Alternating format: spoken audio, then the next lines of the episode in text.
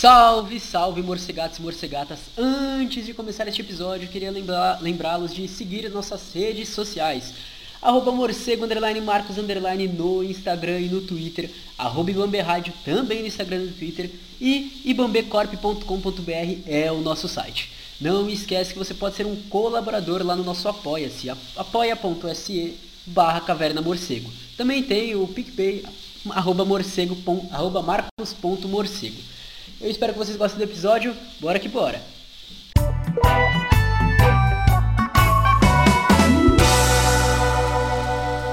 Bom, pessoal, estamos aqui para mais um podcast com seu podcaster da Praxis, Marcos Morcego, mais uma vez aqui na Caverna do Morcego, mais uma vez em um dia que não é dia de episódio, porque o assunto é sério, o assunto é a nova PEC, e para o episódio de hoje temos é, duas pessoas maravilhosas que vão estar aqui com a gente para abordar, é, por mais que seja o mesmo assunto, as perspectivas diferentes e a construção desse assunto em torno de um, de um projeto muito próximo, muito parecido, é, mas é, primeiramente falando sobre os impactos de, dos projetos que estão sendo tomados e segundamente uma fala mais política. Então, primeiro convidado de hoje, nosso revisor aqui do, do podcast, Rodrigo, pode se apresentar mais uma vez aqui no podcast, pode se apresentar, camarada. Oi, pessoal do Caverna do Morcego, tudo bom? Bom dia, boa tarde, boa noite, não sei que vocês vão estar escutando o podcast. Sou Rodrigo, sou cientista social, sou revisor do podcast Caverna do Morcego, é...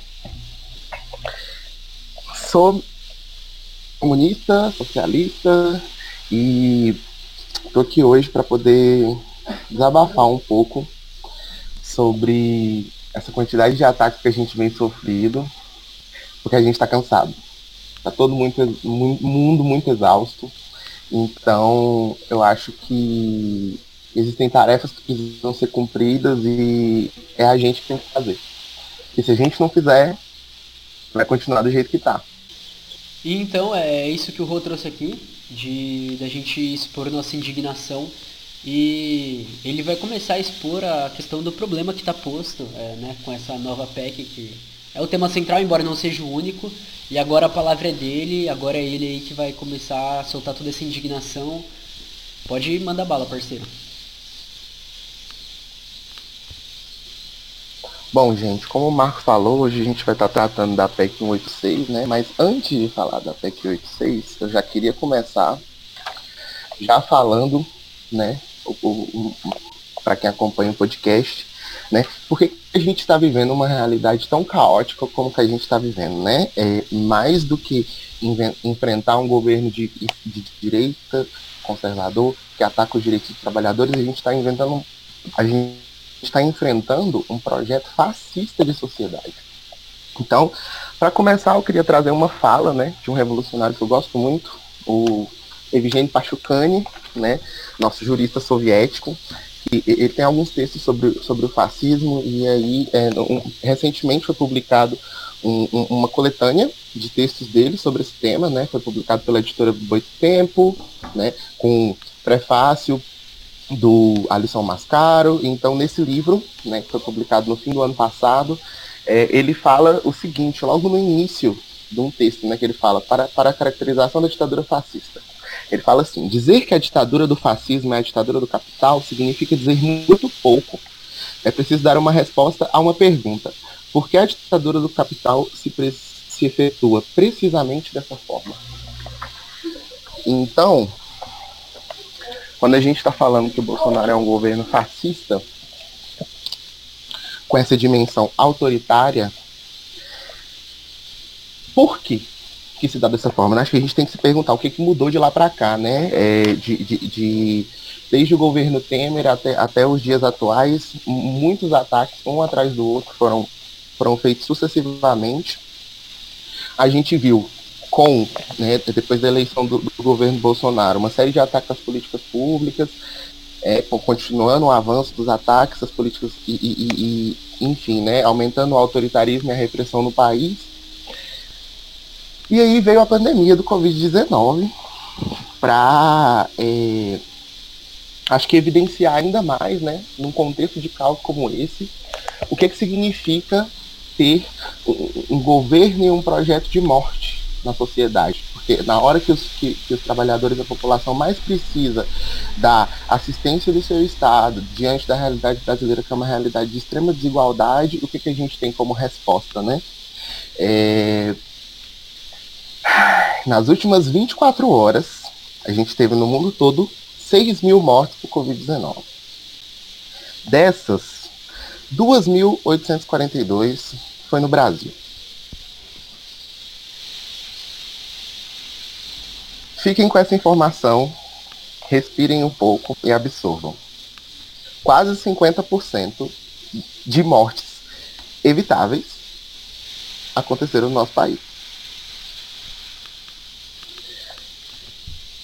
E aí, a gente tem, né, desde o ano passado, um, um investimento muito ineficiente no sistema de saúde, é, descaso com os trabalhadores na hora de, de se fazer um auxílio emergencial, né? É, porque o, o, governo fez o auxílio primeiro de 600 reais, depois diminuiu o valor, porque 600 reais parece que é demais para o povo brasileiro dentro desse projeto. E aí agora, no ano de 2021, a gente continua no contexto de pandemia, a economia colapsando, problemas, as mortes só aumentando, o sistema de saúde colapsando, né? Ontem a Fiocruz é, ela, ela, saiu uma matéria né, sobre pesquisa da, da Fiocruz falando sobre o percentual de ocupação dos leitos no, do, do, sistema de saúde nos estados da federação, né? E assim, 25 dos 27 estados do Brasil já estão todos em estado de alerta, acima de 80% dos, dos leitos ocupados, alguns estados com 98%, com 95%, 97% né? E, e, por enquanto, né, que ainda não chegou no estado de calamidade total, até esse dado que, que eu acessei ontem, é, Roraima estava com 73% dos leitos ocupados e o Rio de Janeiro com 79%. Mas o resto já está tudo acima de 80%, alguns quase com 100%, né, como no Rio Grande do Sul, 100% é, e, de leitos ocupados, Santa Catarina com 99%. Então a gente está vendo um colapso do sistema de saúde e ao invés da gente ter uma resposta para fornecer apoio para a população poder ficar em casa em segurança, que a gente é cada vez mais ataques. Então, do que, de fato trata a PEC 186, já que ela foi utilizada né, como chantagem para passar um conjunto de medidas e reformas neoliberais né, para apenas piorar a nossa situação, né? Assim, é um projeto de levar o Brasil ladeira abaixo. Então, o, o, que que fala, né? Quais são os detalhes, qual que, qual que é a especificidade da PEC 186, né? É, é, ela tenta inverter a lógica da Constituição, né? E vai colocar direitos que são a, a, assegurados, né? No sexto artigo da nossa Constituição, na dependência do equilíbrio fiscal, né? E não como um direito irredutível. Então, assim, Primeiro ponto que a gente tem é a tentativa de delimitação das receitas primárias, né? E aí, é, é, com a criação de um novo artigo, né, que seria o artigo 167A, ele vai definir né, é, que, é, caso a, a, as despesas alcancem, né, o, o, coloca um gatilho para se ativar determinadas medidas. Caso, né, no período de 12 meses, se alcance o, o, o percentual de 95% dos, dos gastos públicos, o governo pode passar a implementar algumas medidas. Que medidas são essas? Vai. Caso isso aconteça, é preciso que se bloqueie é, o reajuste dos salários, é, a criação de novos carros, cargos para a administração pública, então bloqueio do salário dos servidores, é, criação de novos cargos, então proibição né, de realização de concurso, né, vetar é, contratação de, de, de, de, novos profissionais né, para atuar nos serviços públicos, tem a proibi proibição de criar despesas ob obrigatórias, então, é, caso é, surge uma demanda social, uma demanda popular, que necessita que o Estado é, é, que, seja debatido e seja reconhecido pela sociedade como é, algo que o Estado precisa agir, ele precisa criar um, um, um, um orçamento para poder garantir que aquela política pública seja efetivada, está proibido. Criação de novas despesas obrigatórias. Além disso, também fica proibido né, a realização de progressão e promoção né, do, do, dos servidores é, nas suas carreiras. Então, é, no período em que essas medidas, é, em que essa situação fiscal permanecer desta forma, está proibido né, é, com que isso aconteça.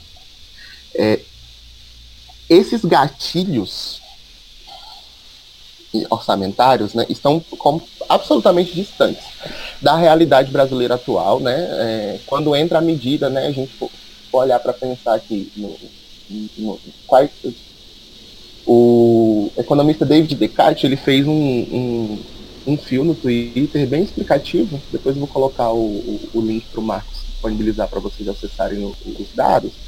E aí ele fez, né, pra, de forma didática, né, e ele reuniu uma série de dados aqui que, que eu trouxe e que também estão num, num relatório técnico que o, o DIEESE, né, o Departamento intersindical de estudos estatísticos socioeconômicos fez, né, analisando né, quais, são, seriam, quais seriam os impactos dessas, dessas medidas na população brasileira. Né?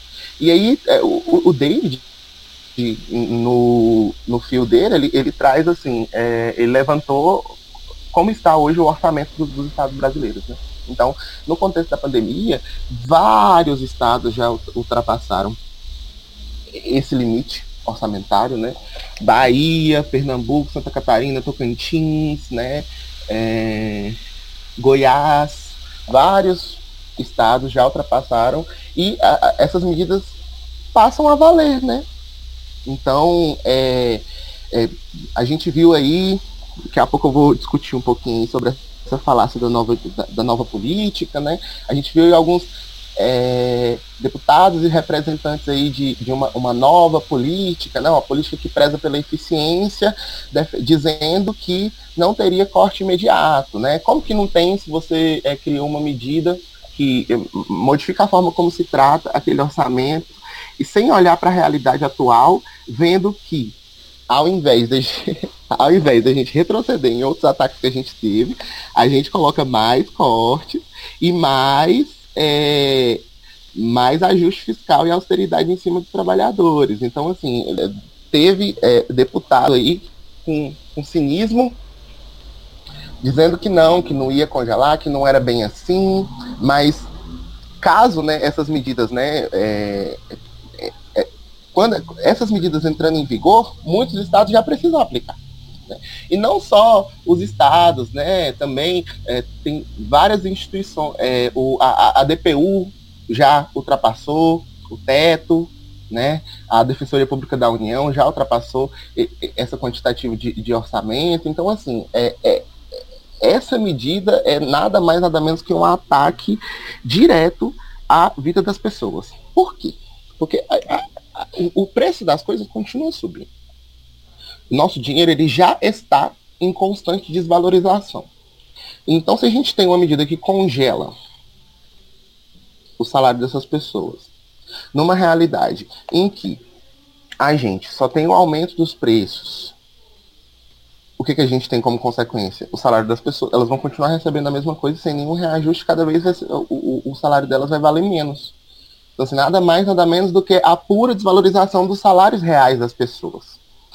E lembrando que, qual, que é o argumento principal dessa PEC? Né? Ah, é para poder estabilizar, para fazer o, Bra o, o, Brasil andar, mas não foi assim com a emenda constitucional 55 que trouxe o teto dos gastos para os serviços públicos durante 10 anos? Também não foi assim quando teve a reforma da Previdência? Reforma trabalhista, quando é que é, é, essas políticas, né, desses é, agentes aí que, que, dizem que prezam pela eficiência do Estado e, e, pela melhoria da economia, quando é que essas medidas de fato vão começar a funcionar? E aí a gente tem que nomear mesmo, né, dar nome aos bois e, e, e dizer quem é que ganha com isso, né? Quem é que ganha com.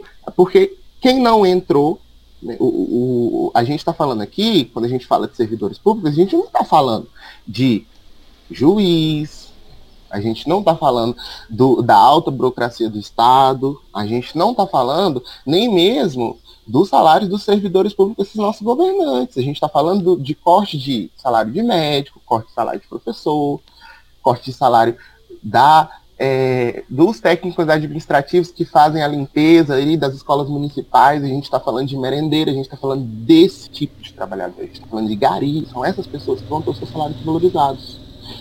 Não é gente que ganha 50 mil por, por mês com uma série de, de benefícios do Estado. Não, não, não são essas, não é aí que está sendo cortado.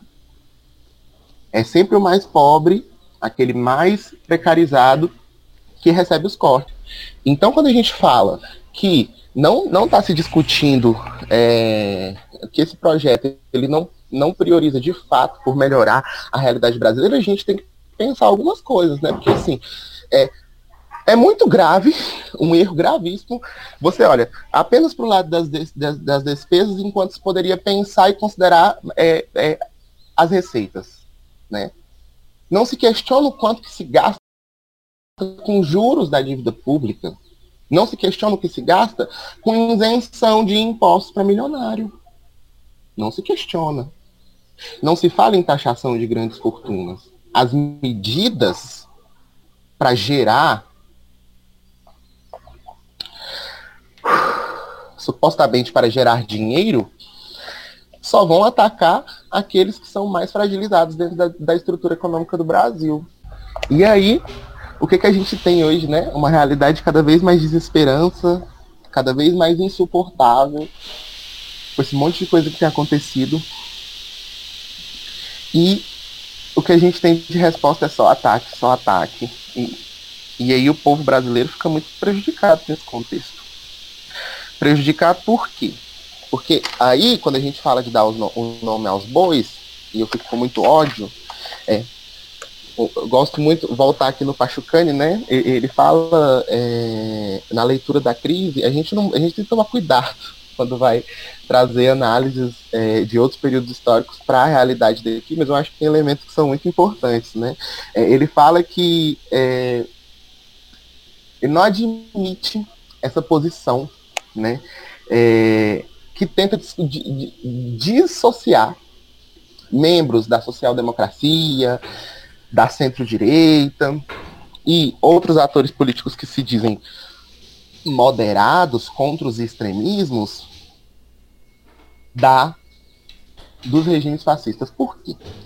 Porque são duas brigadas que eles vão se complementar.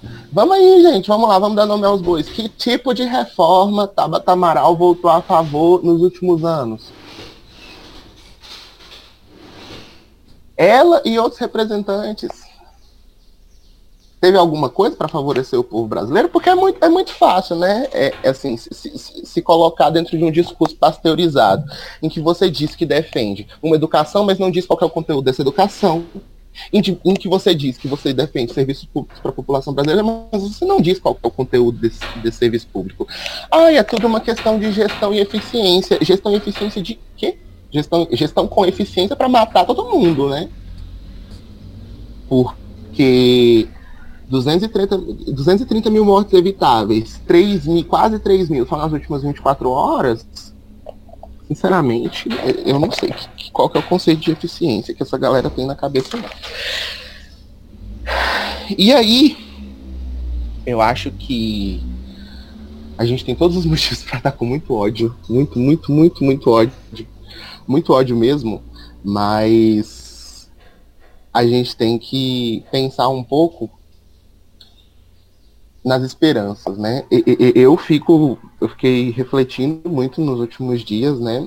É, fiz algum, algumas interações com as pessoas nas, nas, minhas redes, né? Perguntando como é estava o nível de cansaço da galera, como é que estava o estado de saúde mesmo das pessoas, e as respostas eram sempre assim. É, os questionários e tudo mais, sempre a minha audiência sempre falava assim, 92% está absolutamente exausto, cansado. E você pede para as pessoas mandarem depoimentos, né? Façam um teste nas redes de vocês. Peça para as pessoas é, contarem como elas estão se dizendo, no espaço em que ela vai sair como anônima para você ver o que você vai receber. E aí todo mundo reclamando que está exausto, que está sem esperança, mas eu acho que a gente tem que pegar esse momento e aproveitar toda essa desesperança para mobilizar na fala da Vera, é, ela traz muitos elementos importantes para a gente se engajar, ouçam com atenção e sintam a raiva que é necessária para a gente derrubar esse governo que está aí. Porque a, a, grande questão é essa, né? É, quando a gente pensa assim, todo mundo tá cansado, todo mundo tá, tá desestimulado e, e sem esperança, pensando o que, que vai ser amanhã, se sua família vai estar tá viva, se você vai estar tá vivo, né? Porque a gente pode adoecer a qualquer momento da realidade atual que está sendo imposta. Porque, primeiro que a gente tem condições de fazer um lockdown da forma como está? A gente tem condições de, de fazer realmente as medidas emergenciais é, dentro desse projeto, como ele se mostrou até hoje? Não tem. Então a gente tem que pensar em outras alternativas e radicalizar mesmo o debate e pensar no enfrentamento desse governo, desse projeto. Porque é, o que, que acontece? A luta é hoje e agora não tem como desistir. Não tem como desistir, não tem amanhã, porque amanhã talvez a gente pode nem estar tá aqui, né? Pode ter sido mais um que integrou as estatísticas de morte. E, e aí, assim, eu queria muito falar um pouco de utopia nesse sentido é, de, da gente pensar e fazer um exercício.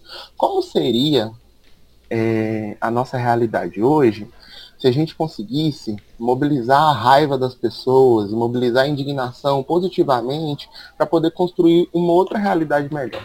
Como seria estar morando num país que está tendo vacinação em massa, distribuição de máscaras e equipamentos de segurança para os é, setores essenciais e para a população em geral poder se proteger é, ou acesso né, a esses produtos por preço de custo ou, ou preço baixíssimo, né, para que a população possa ter acesso de fato a, a, aos equipamentos, né, as máscaras, por exemplo, TFF2, que são as que de fato protegem a gente, né, de, de, de, dessas é, variantes que são mais transmissíveis, que estão rolando no Brasil agora, né, de coronavírus.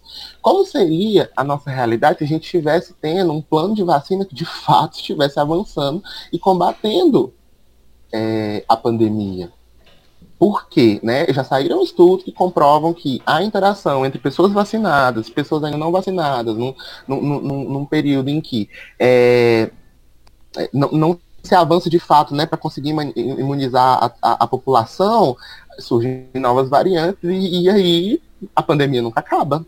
Porque é, o que tem se demonstrado é que cada vez mais o vírus fica mais transmissível. Então, é, como seria isso? E, e, a grande questão é, gente, eu estou sendo bem sincero aqui com vocês. É, alguém vai dar isso pra gente? Dá para dialogar? Ainda estamos no período de dialogar? Dá para esperar? Não dá. Então, é, a gente tem que realmente pensar assim, como, como seria? Como seria? E, e, e pensar assim, como que eu, pessoa, posso agir hoje para construir um pouco melhor esse mundo. Então, primeiramente, é trabalhar no enfrentamento desse governo para derrubar ele. O... E peguei esse pessimismo, né? Pensando de uma maneira muito gramsciana e mobilizar esse pessimismo. Porque eu sou muito pessimista, eu sempre que os meus amigos conversam comigo, conversam com o Marcos aqui nos nossos diálogos, às vezes eu tô assim, cara, nem sei se vai dar tempo de cumprir as tarefas que a gente tem, porque o tempo está acabando. É, e... Mas a gente tem que acreditar que com a nossa força a gente consegue fazer isso. Porque a gente tem um país que tem uma história de luta muito forte.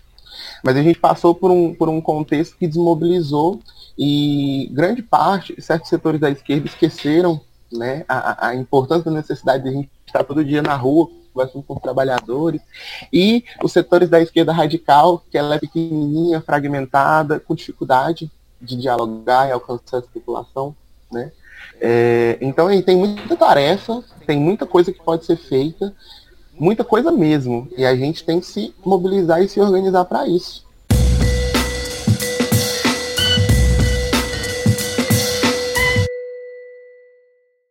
Então, pessoal, é isso tá bom? É, acompanhe aí a fala da Vera.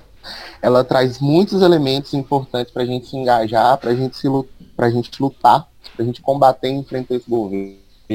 Acho que é importante a gente debater contra, contra isso e, e, e, se mobilizar, né? Rosa Luxemburgo falava que quem não se movimenta não sente as correntes que te prende.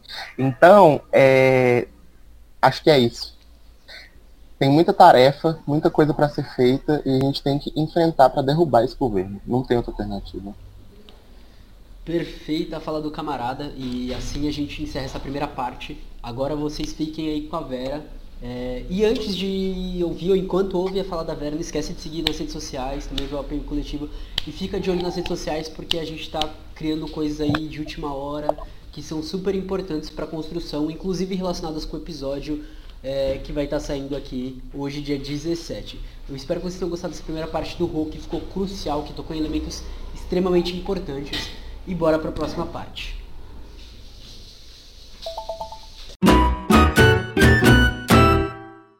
E hoje uma convidada muitíssimo especial, num episódio meio que de emergência, que veio aqui para tratar de um assunto sério. Pode se apresentar, camarada. Oi, diga aí Marquinhos, tudo bem? É, bom dia, boa tarde ou boa noite para o seu público, conforme a hora que acessar. É, eu sou Vera, sou militante do PSTU desde a sua fundação. É, sou nordestina, todo mundo já pode conhecer pelo sotaque. Nasci no sertão de Pernambuco, me criei em Sergipe e agora estou aqui morando em São Paulo. É, eu sou uma mulher normal como qualquer outra, já fiz de tudo na vida. Trabalho. É isso, é grande Vera que é, inclusive, do, no, no, começo das eleições para prefeito, aí a gente fez uma campanhazinha aí, porque não teve o espaço concedido na televisão, que foi um bagulho é, ridículo, mas a gente sabe como funciona a grande mídia, né? Mas a gente está aqui para é. tratar, de, tratar de um assunto que, principalmente essa semana, que foi a semana da primeira aprovação, que é um assunto que mexe na vida de, bom, praticamente todo brasileiro, porque todo brasileiro ou é alguém que está na linha de frente ali, ou conhece alguém que está na linha de frente, ou precisa desses recursos. Não, não tem saída dentro disso. Que foi a aprovação dessa, da nova PEC, né, da, passou na Câmara agora, que é a PEC 186. Se eu não me engano é 186, a gente está... Né, essa questão mais o número é o que menos importa. E, Vera, como que a gente enxerga essa PEC? Quais são os problemas dela? É, qual é a nossa luta diante dela? É, o podcast hoje é seu, você que está comandando. A PEC 186, Marquinhos, ela, ela, ela vem no mesmo sentido das outras. Ela traz, não traz nenhuma novidade. É de dar um, uma.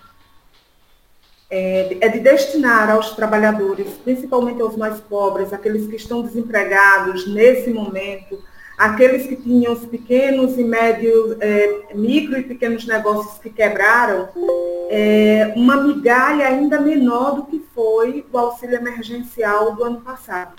É, então, a, a PEC 186 traz essencialmente isso. E no, no ano, o ano passado, na PEC emergencial, é, o valor do auxílio emergencial era de 600 reais e de R$ 1.200 para para aqueles, para é, os arrimos de família, principalmente mulheres, que não tinham nenhuma outra fonte. Agora, esse, a PEC 186, além de reduzir esse valor, quando a, a, a pandemia aumentou, o, empre, o desemprego aumentou, os micro e pequenos empresários mais quebraram, ou seja, aumentou o número de desempregados, aumentou o número de pessoas sem renda, e aí o governo apresenta uma, uma PEC emergencial. Foi o governo Bolsonaro quem, aprov, é, quem apresentou, agora é bom que se saiba que quem aprovou foi o Congresso Nacional do Brasil. Ou seja, os deputados, senadores, esses que se dizem democráticos e muitos que se dizem, inclusive, inimigos de Bolsonaro, aprovaram também essa PEC. E aí reduz drasticamente o valor da PEC, é, da, do auxílio emergencial, que em média vai ficar em 250 reais, ou seja, 250 reais para a maioria, e che pode chegar até 375 reais. Mas esse também esse vai ser o menor número de pessoas, porque vai ser exatamente os arrendos de família. Então, é um número menor. Mas mesmo assim você tem, tem uma série de procedimentos para poder chegar aos 375. Ou seja, a maioria mesmo vai receber 250 reais. Bom, no meio disso aumentou tudo, né? Depois a gente fala disso. Aí, junto com isso, quem vai pagar mais uma vez é, essa desgraça. É, ah, e o número de pessoas que vai receber esse auxílio é bem menor do que o número de pessoas que recebeu o ano passado. No, no ano passado, o governo levou o maior susto porque ele achava que as pessoas que precisavam do auxílio emergencial no Brasil chegaria a 20 milhões, milhões de pessoas. Aí a gente costuma dizer que se ele tivesse lido o anual, o anuário do ILAESE, ele não teria levado o susto que ele levou, porque a gente já apontava no anuário do ILAESE que o número de pessoas que viviam no Brasil é, desempregados, sem renda, na informalidade, chegava a 68 milhões. O governo se deparou com 67 milhões, que foi a quem ele destinou, 69, que foi a quem ele destinou os recursos no ano passado. Agora, esse número é, vai ser reduzido drasticamente, porque é, cerca de metade daqueles que receberam o auxílio emergencial no ano passado vai receber esse auxílio emergencial agora, bastante reduzido, e um número também de pessoas bastante reduzido. O ano passado, a gente teve, é, dados apontavam que 100 milhões de pessoas, 100 milhões de pessoas viviam diretamente desse auxílio emergencial. Ou seja, 60, mais de 60 milhões recebia, mas aqueles que sobreviviam desses recursos eram 100 milhões de pessoas. Significa dizer que agora é, menos pessoas vai ter acesso ao auxílio emergencial com valor mais reduzido e o, certamente o número de pessoas que dependeria desse dinheiro é bem maior, que depende do auxílio do governo diretamente, porque o desemprego aumentou, né, a quebradeira aumentou e, com, e mais. Aí, do ano passado, ele já tirava das costas dos trabalhadores, já tirava. Tirou do fundo de garantia, porque aqueles que tiveram jornada reduzida é, perderam também, na redu, é, foi reduzido também o fundo de garantia. É, aqueles que tiveram várias mudanças, né, flexibilização, já saiu do seguro-desemprego dos trabalhadores, Agora ele resolveu tirar diretamente dos servidores públicos. Ou seja, um ataque aos servidores públicos no momento em que a classe trabalhadora mais empobrecida mais precisa dos servidores públicos. Porque quem mais utiliza os serviços públicos de saúde, de educação, tudo que é público, são os trabalhadores mais empobrecidos. E ele vai tirar desse setor, que está, inclusive, por exemplo, os trabalhadores da saúde, que nesse momento está morrendo, né, os trabalhadores da saúde, que estão morrendo, que estão doentes, que estão trabalhando a exaustão para salvar as nossas vidas, em meio a uma pandemia desenfreada por uma política pensada do governo brasileiro e com a conivência do Congresso Nacional, do STF, dos partidos da direita, da esquerda, que estão todos preocupados com a eleição de 2022, mas ninguém está preocupado em botar para fora esse governo e garantir o sustento da classe trabalhadora brasileira e a vida da nossa classe. Então, é exatamente esse setor os mais atacados. Então, são os servidores públicos que vão perder. Não vão ser os ministros, não vão ser os políticos eleitos, não vão ser os congressistas, não, vão ser, não, vão, não vai ser, não vão ser os juízes, não, não vão ser. Esse setor não tem ataque. Quem tem ataque são os servidores públicos. E só não está fora as Forças Armadas, os setores de repressão, que é em quem o governo Bolsonaro é, se elegeu e se sustenta em, em certa medida, até certa medida, não é tudo, até certa medida, é, ia ficar de fora, mas não ficou de fora. Foi a única coisa que não ficou. Então, pegou todo mundo, inclusive os setores que estão destinados somente à repressão da classe trabalhadora, que é o setor armado, o braço armado do Estado. Né, que é o Exército, as Forças Armadas e, e, a, e a Polícia Militar. E, junto com isso, também tem o, o, o corte nos gastos públicos. Ou seja, no momento em que se mais precisa de recursos públicos para a saúde, é, para os serviços que nós precisamos nesse momento para garantir a vida e a sobrevivência, né, o tratamento, é, é, o controle da pandemia, teste em massa, produção de vacinas, é, aplicação de vacinas, é, ou seja, trabalhadores na saúde, nos momentos em que a gente mais precisa disso, o governo faz o corte congelamento. Ou seja, mais uma vez, é sobre a classe trabalhadora que a PEC emergencial é, é, na verdade, é você tirando da boca de uns para garantir uma migalha na boca de mais alguns que precisam mais, mas tudo daquilo que é destinado à classe trabalhadora.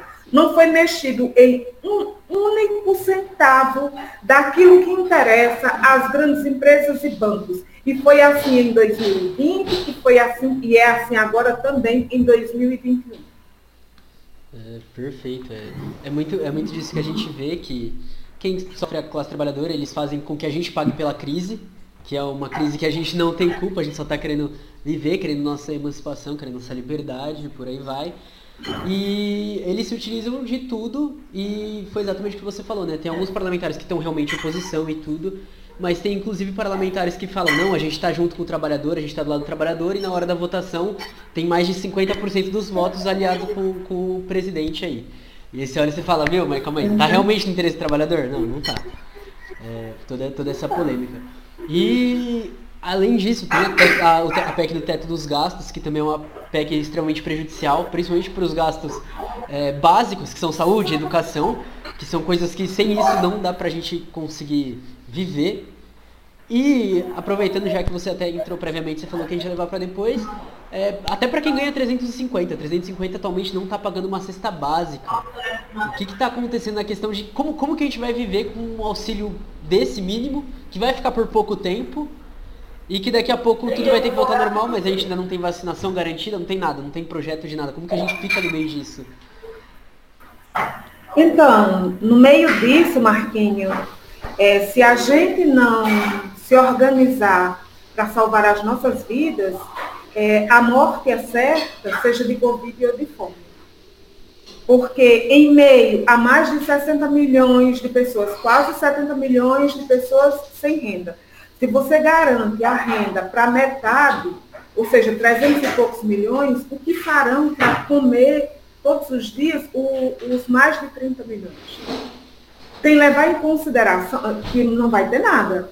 Sem levar em consideração que esses que vão receber, e aí esses que vão receber até 350, né, que não é a maioria que vai receber os 350, não dá para comprar uma cesta básica.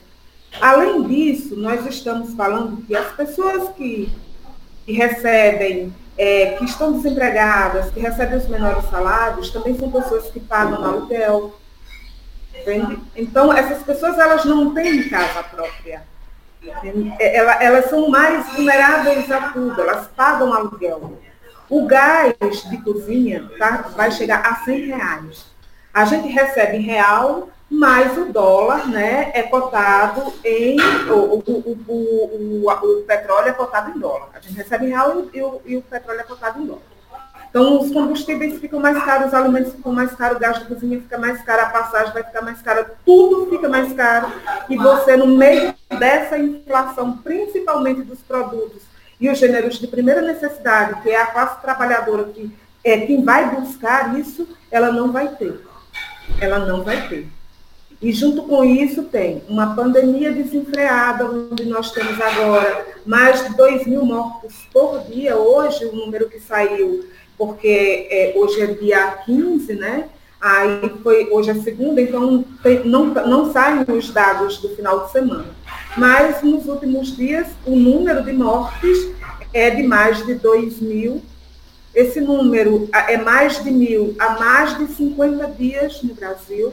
Hoje o Brasil é o país onde tem o maior número de mortos, o número de infectados é assombroso, já tem uma variante que é muito mais é, letal e muito mais infec é, infecciosa, né, infecta muito mais rapidamente, que já é uma variante brasileira e que também já se tem dados, né, pelo menos de Minas Gerais do Rio de Janeiro, eu não sei qual é o outro lugar agora, eu não vou dizer porque para não errar, mas que a maioria dos casos, inclusive, já é dessa nova variante. E com a vacinação, que o governo não investe, que até agora só tem 9 milhões de vacinados, corre o risco desses vacinados perderem a validade da vacina se sofrerem novas mutações na medida em que o vírus não for combatido rapidamente. Ou seja, nós estamos diante de uma tragédia que ela já está anunciada. Então, não é um acidente, é uma tragédia anunciada em que o Brasil corre o risco de ser, o, já é o país que, como dizem agora o, é, artistas e religiosos como é, Leonardo Boff, Chico Buarque, denunciaram o Brasil é um, é um país, é uma câmara de, de gás a céu aberto. E é isso mesmo, as pessoas vão morrer asfixiadas nas ruas, em casa, nos hospitais, nas filas, porque não tem como se livrar do vírus e também não tem o que comer. Ou seja, nós estamos diante de uma realidade que nós nunca vivemos e que nós, em nossos maiores, é, nos, nos pesadelos mais terríveis de nossas vidas, nós nunca imaginamos. Nós estamos diante dessa realidade. É essa realidade que nós temos. Diante dessa realidade, é, nós temos um governo que milita todos os dias para não combater o vírus, tá? Então, é, ele, ele, é, ele sabota, existe uma sabotagem. Então, não é um desgoverno. O governo Bolsonaro não está desgovernado. A política dele é exatamente essa, é a política do deixa morrer. Tem a ver com uma, uma teoria que é a da imunidade de rebanho, entende? Isso é defendida por ele desde o início. Ele nunca mudou um milímetro. Pazuello, que está agora para cair, é o terceiro ministro da Saúde que veio para cumprir as ordens de Bolsonaro. Ele foi o ministro que se segurou até agora. Agora ele está para cair porque o mundo inteiro se voltou contra o Brasil, contra o genocídio do povo brasileiro, que está sendo é, impetrado pelo governo Bolsonaro, com a conivência do Congresso Nacional, com a conivência do STF, com a conivência dos governos estaduais, dos prefeitos, das câmaras de vereadores, das câmaras de deputados estaduais. Responsáveis por tudo isso estão atrás disso as grandes empresas e os bancos que estão lucrando a horrores, absurdamente. Amazon, a, a Google, esse povo, é, é, o Facebook, esse povo todo está tá, tá, assim, lucrando. É, Luísa Trajano está lucrando, ela deixou de ser agora, perdeu para uma outra mulher como a mulher mais rica do Brasil.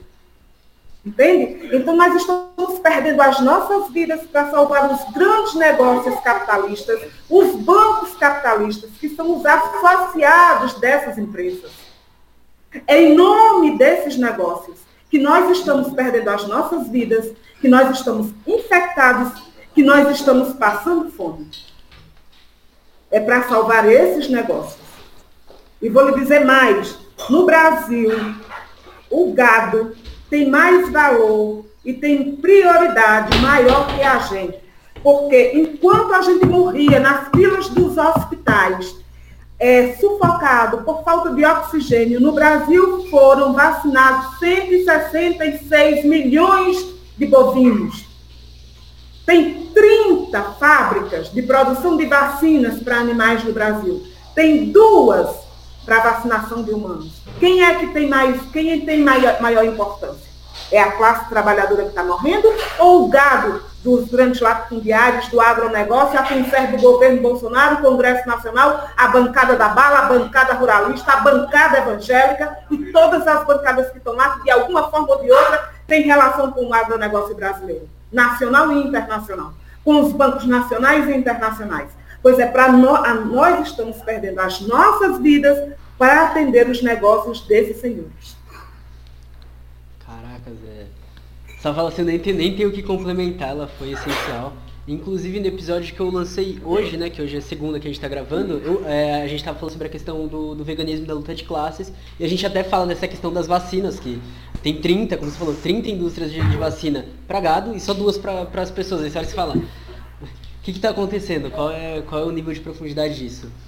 E diante disso, é, Acho que a pergunta que é uma das perguntas mais feitas atualmente é qual é a saída para nós como povo, né? Já que a gente não consegue depender de, de quem está lá no poder. É, o que, que a gente tem que fazer? O que, que a gente pode fazer a curto, ou médio, ou longo prazo, tanto faz, o que, que preferir, não precisa falar tudo, porque é uma infinidade de coisas. Mas o que você olha e se fala, meu, agora dá pra gente fazer isso e é uma, uma alternativa. Olha, Marquinhos, pra, é trágico a situação, mas para tudo tem saída. Para tudo tem saída. Isso aqui é produto do sistema capitalista e nós precisamos nos organizar contra ele primeiramente. Agora, nós temos tarefas que são muito imediatas. A primeira delas é botar para fora o governo Bolsonaro Mourão. E aqui, nem a direita e nem a esquerda têm o direito de dizer que nós temos que esperar até 2022 para botar esse genocida e aquele bando de assassinos do seu governo para fora. Aí você diz, mas aí o que, que a gente faz? Pode chamar eleições gerais. Imediatamente. Qual é o problema disso? Não teve eleição para prefeito e vereador em plena pandemia? Por que, que a gente não pode eleger um novo presidente para conduzir um novo congresso para conduzir o, o, Estado brasileiro? Por que não pode? Por que não pode ser imediato? Porque, porque a, a nossa vida, a nossa fome, ela não tem calendário eleitoral, não. Não tem calendário eleitoral. A vida não tem calendário eleitoral. A nossa fome não espera o calendário eleitoral. Entendeu? A infecção daqueles do, da, do Covid-19 não respeita o calendário eleitoral. Então, é, é tarefa botar para fora o governo Bolsonaro agora. E exigir, é, é, preciso, eu não gosto muito da palavra lockdown, tá? É, mas é isso, é, é tem que fazer um é lockdown complicado. geral. É, é, preciso fazer que seja geral, mas é preciso assegurar condições para as pessoas sobreviverem. Então, é preciso o auxílio emergencial. O Brasil tem condição de assegurar um, um, um salário mínimo para a classe trabalhadora nesse momento e todos os desempregados sem renda? Tem, tem. Sabe por que tem? Porque no ano passado, em plena pandemia, enquanto o povo morria, o governo brasileiro pagou, sabe quanto a, a, a aos bancos? Deixa eu ver aqui para não. Essa daí é para dar facada no governo mesmo. Exatamente. Um bilhão e 380 milhões em rolagem da dívida. Isso corresponde a 3 bilhões e 800 milhões por dia. Por dia. Tá?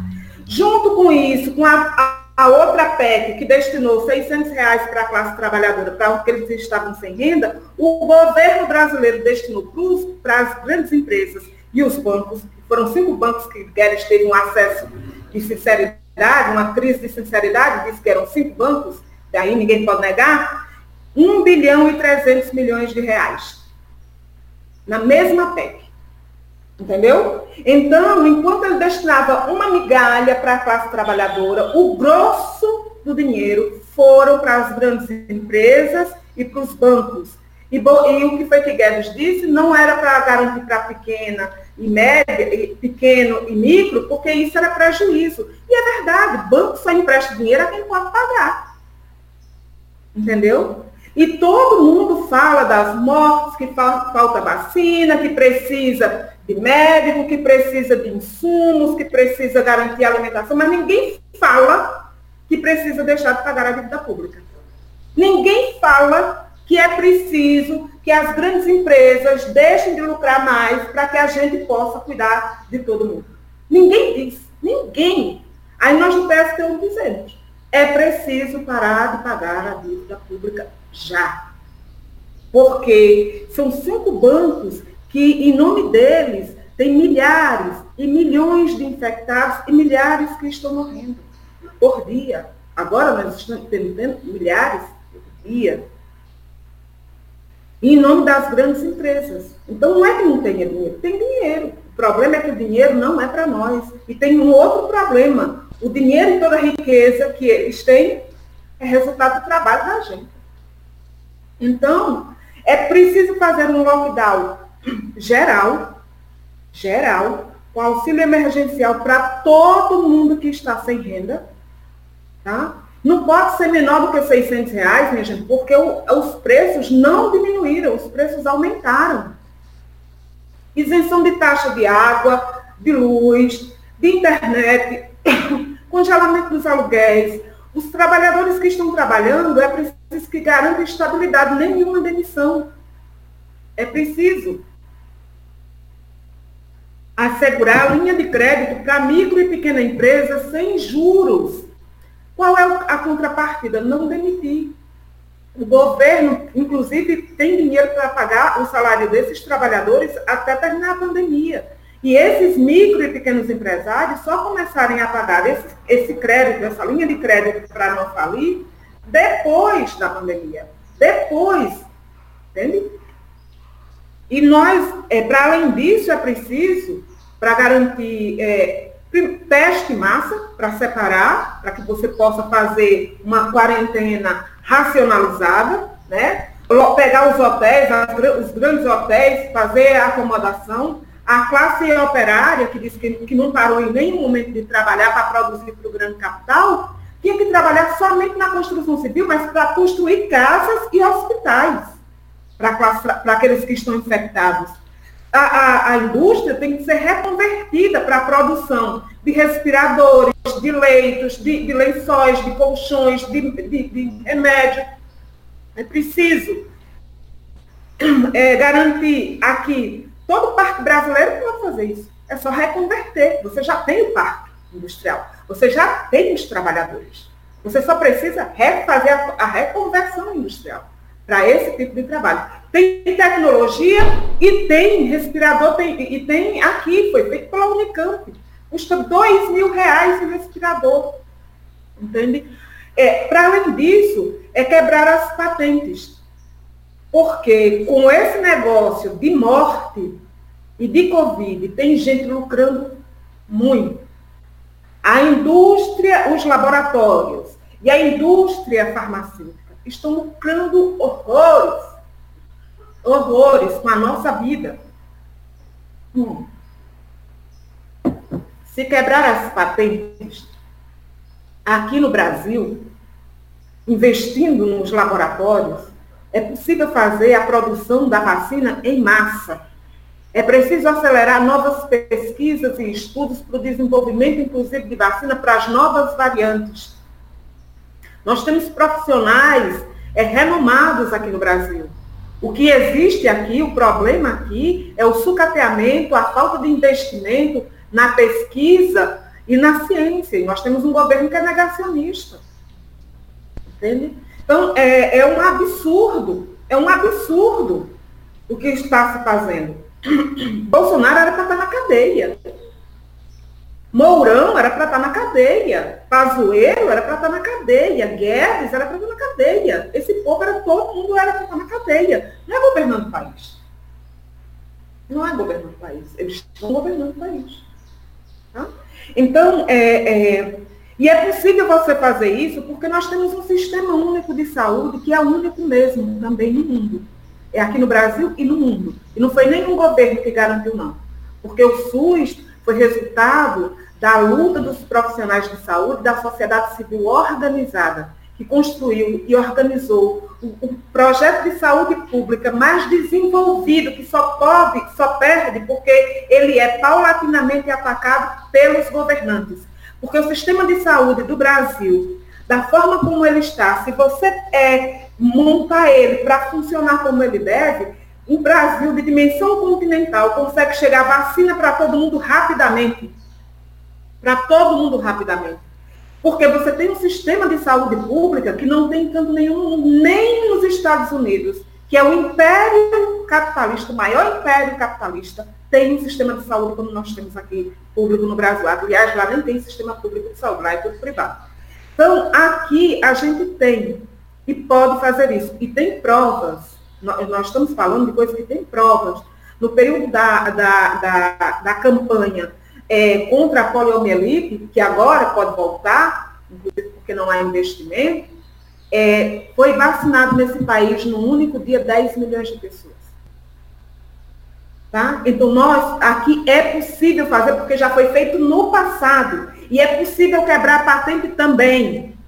Também, porque já foi feito no passado, o coquetel da AIDS que existe hoje, os genéricos que existem hoje, é resultado das quebras de patentes. Por que, é que a gente não pode quebrar as patentes agora da, da AstraZeneca, para garantir que a, que a, a e, e, da Sinovac, da Coronavac, para que a gente produza aqui no Brasil? Por que é que tem que esperar que cheguem os insumos da China e da Índia para a gente produzir aqui? Se não negócios? São negócios. O pior é que fazem, continuam fazendo negócios com as nossas vidas, porque é assim que funciona o sistema capitalista. É um grande mercado. E nós somos a parte desse mercado, desse momento, que está dando lucro para um lado e para o outro. Para o sistema capitalista morrer alguns milhões de nós, não vai fazer nenhuma diferença. É força produtiva que eles precisam realmente queimar, inclusive para o sistema capitalista sair da sua crise. E nós dizemos, mas é as nossas vidas que se vai. Somos nós que todo dia choramos os nossos mortos. Somos nós que nem conseguimos mais olhar o Facebook, porque só tem dois tipos de notícia. A maioria dos mortos e alguém que está aniversariando. É a única coisa que você vê no Face. Entende? E você ela... fica entre dar condolências a uns e parabéns a outros. Minha mãe é ela já fala. Eu não gosto mais de entrar em nada assim, porque eu entro eu já saio triste, eu saio toda baqueada. Você sai angustiada, você sai angustiada. E essa é a nossa vida, de nós que estamos vivos, de nós que estamos saudáveis. Agora, nós não podemos olhar para a vida da nossa classe, para a vida dos nossos irmãos de classe, para a vida dos nossos amigos, dos nossos parentes, dos nossos vizinhos, dos nossos colegas de trabalho, e só contar aqueles que se foram, e chorar as lágrimas daqueles que se vão, e contar como se fossem apenas números frios. São vidas interrompidas. São a, é a vida da nossa classe que está sendo dizimada, dizimada em nome do lucro do capitalista por trás dos, dos, dos, dos governantes estão os grandes negócios, lucrando, lucrando absurdamente, bancos e grandes empresas. E aqui como testa de ferro tem o governo Bolsonaro e a sua trupe e o Congresso Nacional e o STF. Porque diga se não é. Diga se não é. Assim como é aqui em São Paulo e no resto do mundo, no Brasil e no resto do mundo, a mesma coisa. Porque aqui em São Paulo, que é o estado mais rico do Brasil, você tem o maior número de mortes, inclusive proporcionalmente aqui nesse estado, e Dória dizer que defende a vida, é muita hipocrisia. É muita hipocrisia. É muita hipocrisia. Você tem aqui em São Paulo, a capital mais rica da América Latina, você tem na rua 250 mil pessoas que vivem nas ruas e aumentou o número, sem ter comida, sem pão, sem nada, sem absolutamente nada e o governo achar que ele é bom porque ele distribuiu uma quentinha, ele deveria ter vergonha. Porque ele está doente, o prefeito está doente, mas tem bom tratamento. A nossa classe não tem nem chance de sobreviver. Porque agora, com os leitos todos ocupados, estão condenados à morte. À morte certa, à morte certa. E nós precisamos nos salvar. Nós precisamos nos salvar. Então, nos organizemos nos organizemos. Aqui é onde a gente está no bairro. Se tiver na fábrica, primeiro nós precisamos nos organizar, na verdade, nos organizar já dentro da fábrica para ir parando, exigir parar, teste massa, vacina, auxílio emergencial, estabilidade no emprego, quebrar patente, isso é imediato, botar o governo Bolsonaro para fora. E isso não espera 2022, não. Tem que ser agora. Caracas, é potente, é isso. É como que a gente vai esperar 2022 se a gente não sabe se vai estar tá vivo até lá, né? Entende? É, mas então, Vera, é, para encerrar, alguma fala aí para fechar, algum falar aí pro pessoal, é, dar um tchau aí. Minha gente, primeiro eu quero agradecer assim, imensamente o convite feito por Marquinhos, por conversar, para conversar com vocês, poder desabafar essa angústia que é minha e que eu sei que é de milhões de trabalhadores empregados e desempregados do Brasil, porque é a nossa realidade, nós estamos falando das nossas vidas, e quando a gente fala das nossas vidas, não dá para a gente ser imparcial, não existe imparcialidade aqui. Nós precisamos nos organizar nesse momento para salvar as nossas vidas, e precisamos salvar as nossas vidas porque nós precisamos destruir o sistema capitalista. Sabe? Para comer, para ter casa, para ter alimentação, para ter direito à saúde, para ter direito ao transporte, para ter o direito de trabalhar. Para ter o direito de sair de casa para trabalhar e saber que vai voltar vivo, que você vai trazer alimento para casa, que você vai ter uma casa decente para você repousar, que quando você ficar doente você vai ter direito à saúde, que você vai ter acesso e nós vamos ter acesso ao conhecimento, que isso não pode ser negado Todo desenvolvimento feito até aqui precisa ser socializado imediatamente com a classe trabalhadora brasileira e mundial. Isso é urgente. Mas é urgente para fazer isso nos organizarmos. Porque sem organização a gente não consegue fazer isso. E é isso, a gente se organiza, a gente é, incentiva os trabalhadores. Bom, primeiro tem que conhecer o nosso partido para saber o que, como é que a gente propõe. Mas a gente propõe os conselhos populares, se organiza no seu local de trabalho, de estudo, de moradia, onde você tiver. O nome não importa. Se organize e lute. Nossa solidariedade e a nossa força organizada é quem vai transformar a nossa realidade. Não esperemos por Salvador da Pátria. Ele não existe. Ele não existe. É isso, pessoal. Eu vou deixar todas as redes da Vera aí na descrição do, do podcast. Eu espero muito que vocês tenham gostado do episódio. Não esquece de me seguir nas redes sociais, arroba morcego, underline, marcos, underline, no Instagram e no Twitter. Também tem a nossa página, arroba Ibamber Rádio,